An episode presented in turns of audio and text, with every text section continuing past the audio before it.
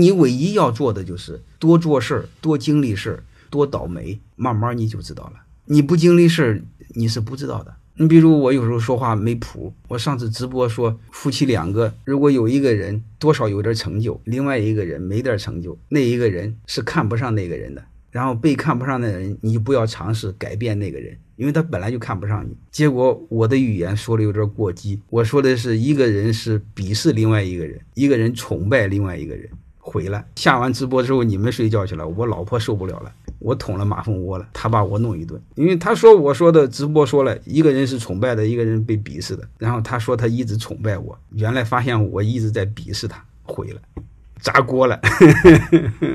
然后最后没有办法让我儿子给评理，我儿子来了一个和稀泥，说我俩相互鄙视，然后就没事了，所以我越来越发现女人是一个很奇怪的动物，我没说她，她就。胡乱联想，所以很多事你得经历，你不经历不知道啊，你经历多了就知道了。嗯，以后我就长了个心眼儿，凡是牵涉女人的语言一定要严谨，不然后果难以预测。